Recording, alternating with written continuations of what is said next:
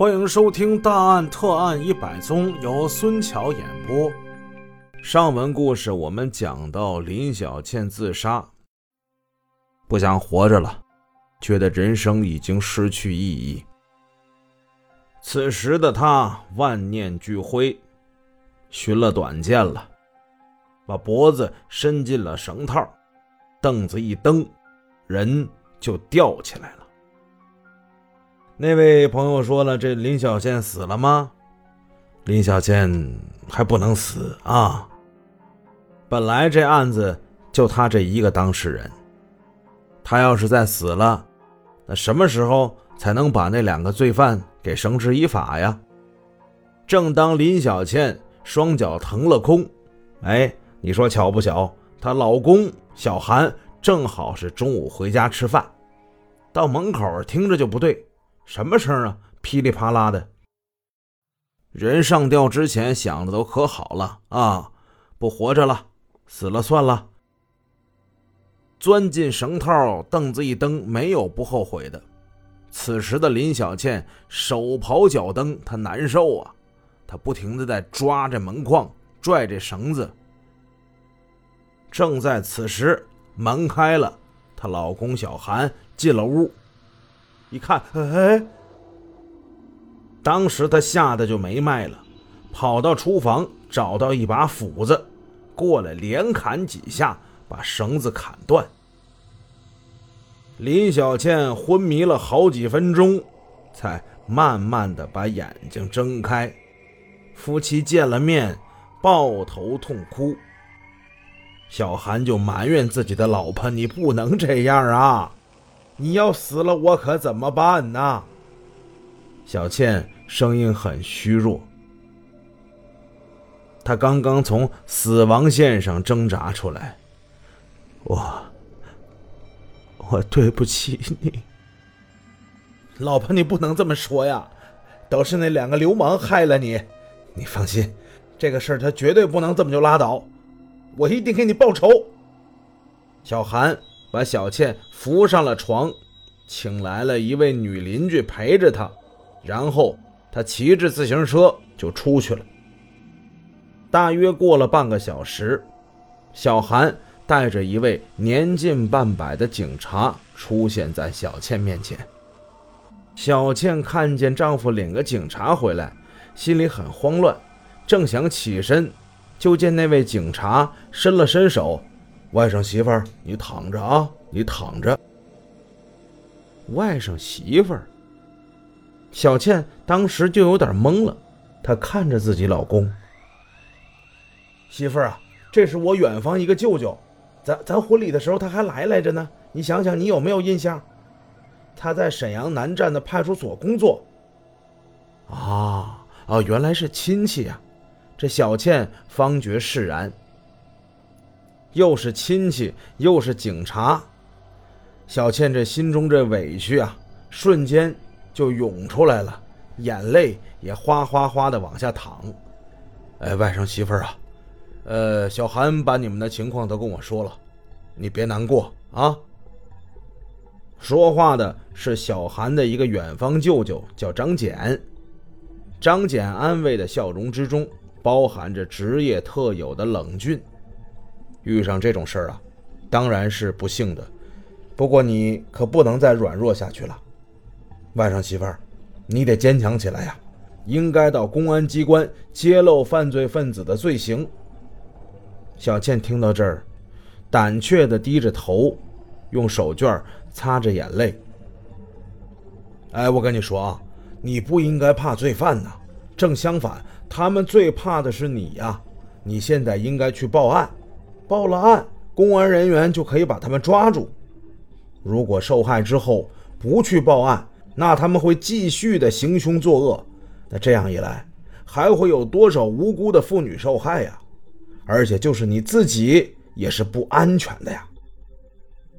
小倩缓缓的抬起头，舅舅，我听你的。我们的故事发生在八十年代末九十年代初。其实时至今日，我国每年因为强奸、猥亵等受辱的女性不在少数，而其中很高一个比率的女性选择了沉默，此举绝对不可取。当然，没有人愿意这样的事情发生。但是如果一旦发生了，千万不要怕，一定要拿起法律的武器跟犯罪分子对抗，绝对不能让这样的暴徒逍遥法外。在沈阳市克检公安派出所里，所长徐铁良热情地接待了小韩、小倩夫妇俩。负责管内前进委的青年民警李润清也在场。徐所长让他做案情笔录。李润清今年是三十来岁，中等身材，头脑机敏，多年来被评为了市区的公安系统的文明干警。林小倩简略地讲完了遇害经过之后，室内是一片的寂静，只听“砰”的一声。一只结实的拳头狠狠地砸在桌子上的玻璃板上，笔跟纸都被震得跳了两下。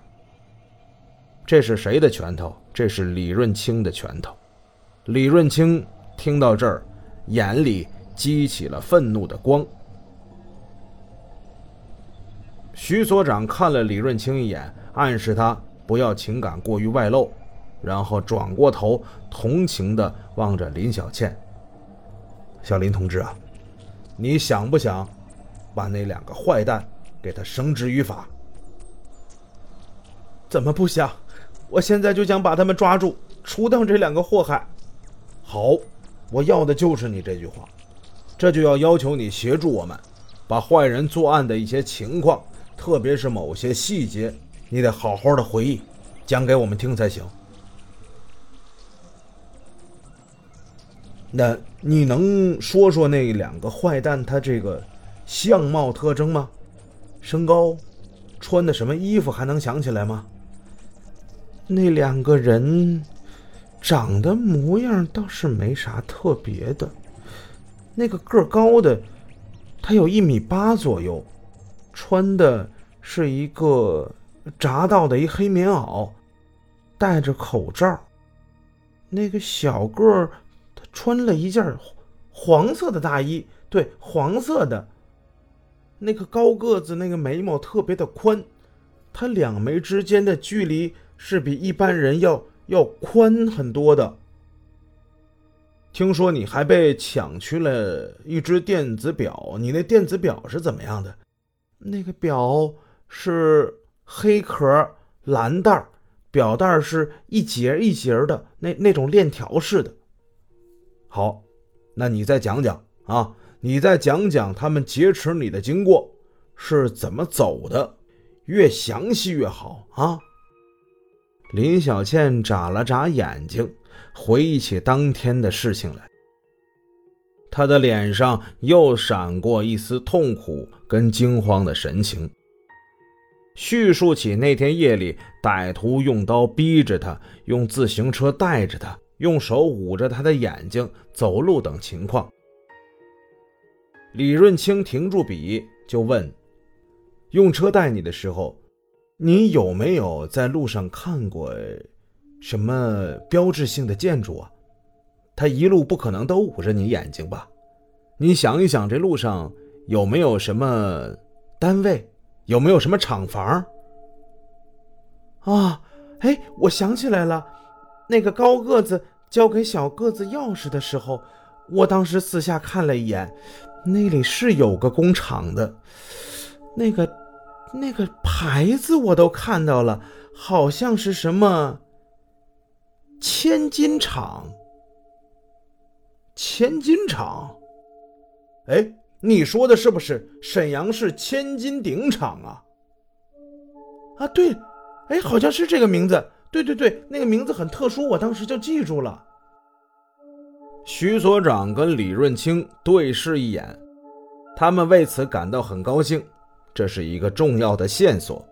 林小倩继续说：“嗯，那个高个子用手捂着我的眼睛，架着我走，走一会儿停一会儿，然后好像是，好像是下了一个慢坡，到了那间屋子，我一进屋就摔了一个跟头。哎，等一等，为什么你一进屋就摔了一个跟头呢？是什么东西把你绊倒了吗？不是，我摔了跟头是因为我踩空了。那是一个下轿的屋子。什么是下轿的屋子呢？主播跟大家讲一下，这个事情发生在八十年代末。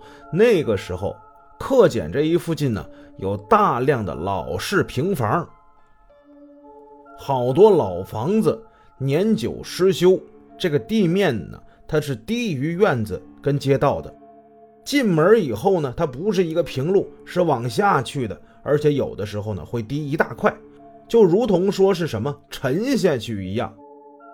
这种房子住着挺遭罪的，下雨天还可能倒灌进屋里水，往往是比较的潮湿。有了这两个重要的线索，徐所长和李润清。顿时是信心大增，他们决心要尽快侦破此案。